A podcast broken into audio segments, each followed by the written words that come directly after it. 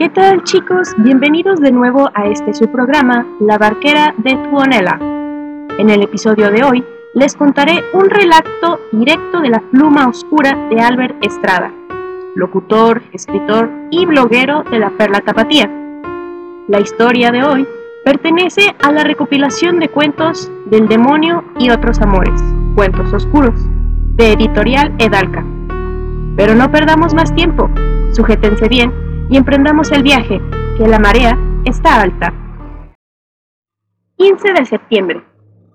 Adoro estas fechas. Me gusta cada fecha que sirva como pretexto para que la familia se reúna. Eso sí, cada fecha tiene su toque especial. Cada celebración se destaca de las demás no por sus motivos ni por sus adornos, sino por su comida.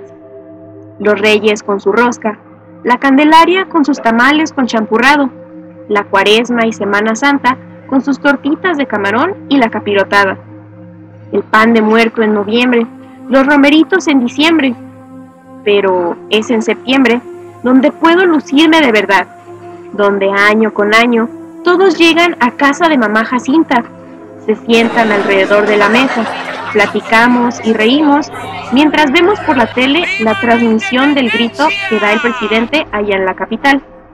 Los hombres toman cerveza o tequila y las mujeres platican y ríen. Me ayudan a servir los platillos, a calentar las tortillas o a acomodar las ollas en la mesa. A mí me encanta todo el proceso. Me levanto desde muy temprano. Llego al gran mercado y nada más al entrar todo lo que hay ahí golpea mis sentidos. Camino entre los pasillos, entre la gente, los gritos de los vendedores en los puestos, las conversaciones de las personas llenan mis oídos y me siento bien. Me siento plena y feliz. Miro maravillada los costales de leguminosas. Las diferentes variedades de frijoles brillan bajo la luz de las lámparas que cuelgan en lo alto de los techos de lámina. Toco sus texturas con mis dedos algo artríticos. Las lentejas, las habas, el arroz que deja una fina capa blanquecina en las yemas de mi índice y pulgar. Después los paso sobre el garbanzo, las alubias y el ajonjolí. Podría pasarme horas y horas en este mágico universo, caminando entre puestos y canastas, mirando los rostros de las marchantas y los mercaderes, oliendo el aroma de las frutas, llenándome la pupila de los colores, los contrastes, amarillos, verdes, rojos, violetas, blancos y cafés, pirámides de naranjas, de mandarinas y de manzanas, racimos de uvas, montones de fresas, de ciruelas y guayabas, manojos de cilantro, de rábano y de pasote, aguacates, cebollas, jitomates, jícamas y pepinos, piñas y sandías. Deme un kilo de esto, medio kilo de aquello, un puñito de esto otro. Luego, la visita a la pollería y la carnicería. Ir al segundo piso, comprar las tostadas, visitar la cremería y el local de las especias. Casi nunca subo hasta el tercer piso, pero es la noche del grito, nuestra noche mexicana así que no está de más visitar a Doña Greta. Bajo de nuevo y miro la lista de compras. Me faltan solo el maíz pozolero, la lechuga y el ajo. De verdad, ¿cómo me gusta estar aquí? El llegar a casa no significa que mi trabajo terminó. Todo lo contrario. Como ha sido por muchos años, me toca a mí hacer la comida para todos. Soy la menor de cinco hermanos somos dos mujeres y tres hombres. Pero solo yo me quedé con mi madre, mamá Jacinta, y me toca cuidarla ahora que las enfermedades la tienen acabada. Por lo mismo, para recibir a mis hermanos y sus familias en estas fechas, me toca cocinar a mí. No hay cosa que disfrute más en la vida. El otro día, una de mis sobrinas me preguntó si me arrepentía de no haberme casado nunca y le dije que a veces me sentía sola, pero que cocinar era mi vida y eso era lo que me daba fuerza para seguir adelante. La cocina es mi lugar preferido. Ahí me muevo como pez en el agua. Los olores me llenan el olfato y me transportan del lugar. Los vapores se mezclan con los sabores, me impregnan y desde el fondo de mi pecho nace eso que me distingue, eso que todos llaman sazón. Pongo a cocer el maíz, después de haberlo dejado remojando todo el día. Pico la verdura, la lechuga, la col, la canija cebolla me arranca un puño de lágrimas. Coso los jitomates y algunos chiles para preparar las salsas. Más tarde, le echo la carne y mientras, en un comal con aceite, frío las gorditas y las flautas de carne. El calor se encierra en la cocina y los jugos salpican mi cara mientras corto. Las hierbas despiden aromas muy sabrosos y se me ocurre que todavía me alcanza el tiempo para hacer unos buñuelos con azúcar para el postre. Llega la noche y la mesa rebosa de comida. Las gorditas y las flautas escurren de salsa y crema a medio derretir. El molcajete con su salsa a base de chile de árbol. La enorme olla de pozole descansa sobre los cuatro quemadores de la estufa y aún humea, llenando la cocina entera de su olor tan conocido. Mi hermano Jerónimo, el mayor, entra a la cocina, cierra los ojos y aspira. ¡Qué rico huele! atina a decir. Yo me sonrío. Me gusta que me reconozcan. Comienzo a servirles. Ya van a dar las doce y el presidente y su esposa están cantando el himno nacional antes de salir al balcón que da al zócalo, allá en la capital. Me emociono. Miro a toda mi hermosa familia mientras voy sirviendo a cada uno. Los platos copetean de carne y granos de maíz, humean y algunos escurren el caldo caliente sobre el mantel. Le doy toda la vuelta a la mesa y al terminar de servirles, me siento por fin para comer yo también. Todos preparan gustoso su plato con lechuga o col. Les exprimen limones y les agregan salsa, aguacate y rodajas de rábano. Las cucharas comienzan a subir y bajar con entusiasmo. Recuerdo con algo de nostalgia cuando éramos niños y mamá Jacinta nos servía en esta misma mesa, cada año nuestro tradicional pozole. La miro en la orilla. Ahí está en su silla de ruedas, tan plácida y tranquila como nunca. La amo de verdad. El presidente sale al balcón, mira a la multitud que ha abarrotado el zócalo y comienza su letanía patriota. ¡Viva Hidalgo! Recorro con la mirada a mi hermosa familia. Sonrío. El primero en toser es mi hermano Pepe, el tercero de los hermanos. Está sentado al lado de su esposa Genoveva. Ambos miraban la televisión concentrados. Tuvieron tres hijos, de los cuales solo el menor vino hoy a la cena. Eso me pone muy triste. No hay nada más feo que una familia que comienza a desbaratarse. De cualquier manera, su hijo mayor es un delincuente y su hija una pequeña putita. El menor es un mocoso mimado y extraño, siempre con sus audífonos, pegado a la pantalla de su celular. Pepe es diputado federal. Desde que éramos chamacos, supe que algo estaba mal con él. Robaba a los demás niños y armaba intrigas contra las maestras que le caían mal. Corrieron a varias por su culpa. Luego fue creciendo y se metió en cosas malas. La gente de la colonia siempre lo traía en chismes, que si tenía amigos narcos, que si trabajaba para un grupo criminal. Al final, quién sabe cómo obtuvo ese puesto en el gobierno. Y desde entonces, él y su familia viven muy bien. Hace poco, su hijo el mayor apareció en la tele y en internet después de haber atropellado a una persona estando borracho. Lástima que el muchacho no pudo venir Siempre le gustó también mi pozole. Ahora mismo Pepe está tosiendo. Se puso rojo como jitomate y luego morado. Todos le miran alarmados. Creen que se está ahogando. Hasta que Genoveva comienza a toser también. Luego su chiquillo.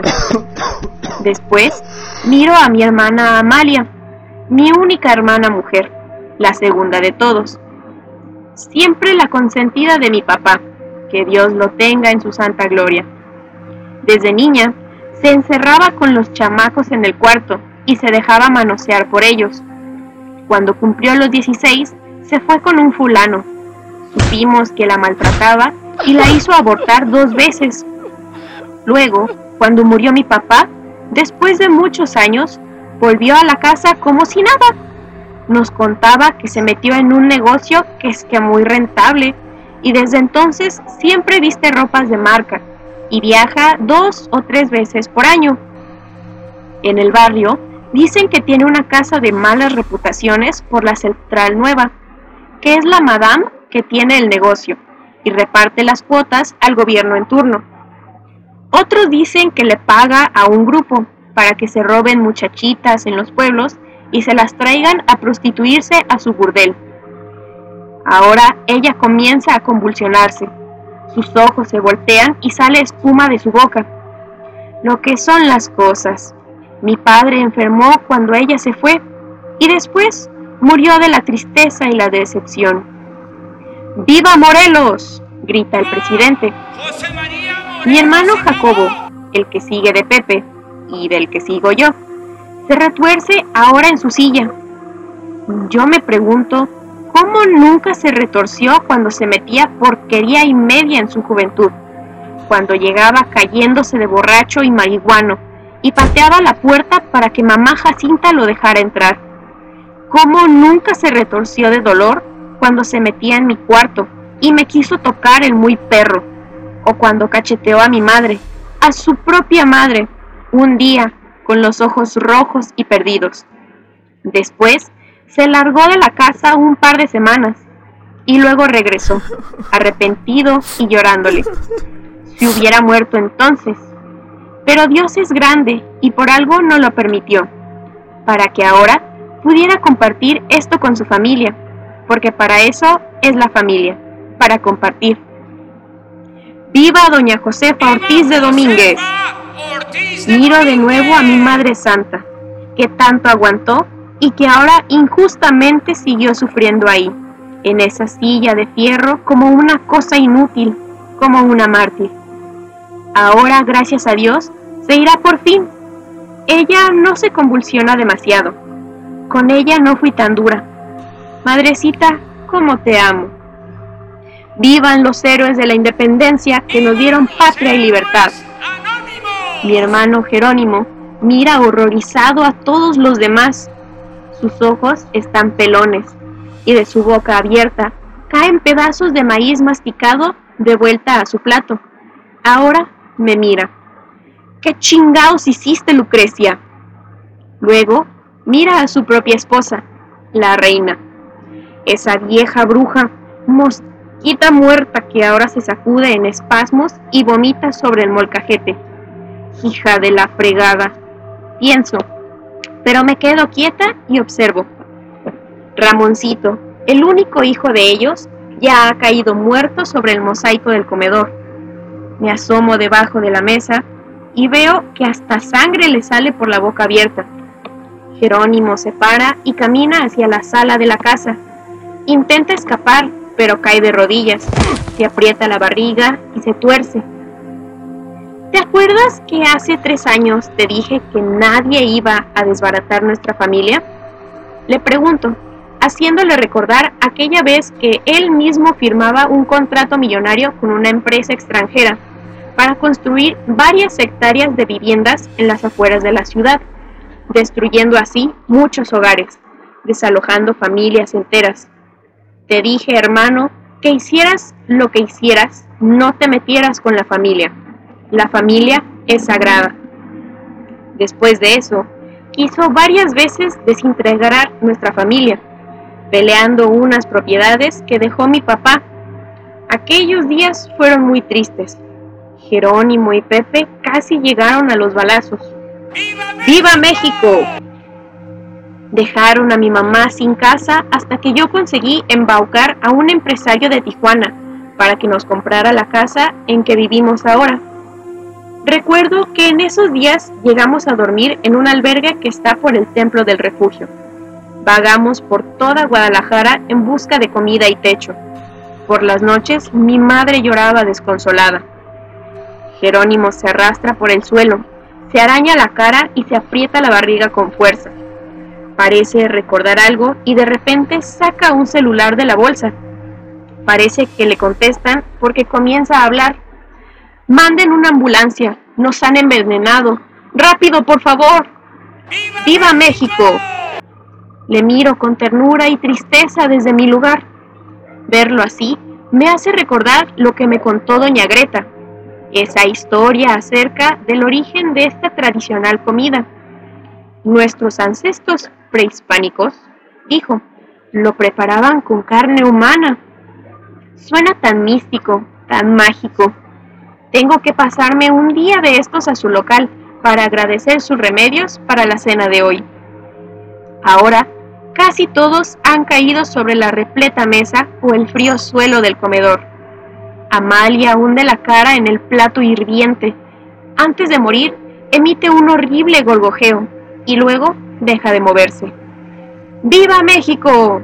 dice por última vez el presidente. La muchedumbre estalla en un enorme ¡Viva! Luego comienza a sonar una banda y los fuegos artificiales truenan llenando la pantalla de la televisión. Me levanto y la apago. Les miro a todos. Ahora están inmóviles, como muñecos descompuestos, juntos como verdadera familia, unidos como debieron estarlo siempre. No sé cuánto rato los contemplo. Los aromas se han mezclado un poco, pero las verduras siguen aún frescas y los platos calientes. Un sentimiento muy bonito llena mi corazón. Qué bonito es mi país. Adoro estas fechas, sus colores y sus sabores. Afuera, unas luces rojas y azules barren la ventana Pensativa, comienzo a salir de la casa. No entiendo lo que un hombre me dice por un altavoz. La verdad, no me importa. Ahora me siento muy feliz. La cena fue un éxito como cada año. Hasta aquí la travesía del día de hoy. ¿Qué les ha parecido? Recuerden que nuestro relato pertenece a una compilación de historias publicada en Editorial Edalca que pueden conseguir en la página de la editorial o con el autor mismo a través de su Facebook, Albert Estrada. No olviden seguirlo también en Instagram como arroba albert-scare. Scare se escribe S-C-A-R-E. Para enterarse de todas las novedades. También pueden escuchar su programa de radio, El Cenicero, a través de radionocturna.com todos los miércoles a las 8.05 pm. Les habló Titi, su barquera de confianza. Nos vemos en la siguiente marea.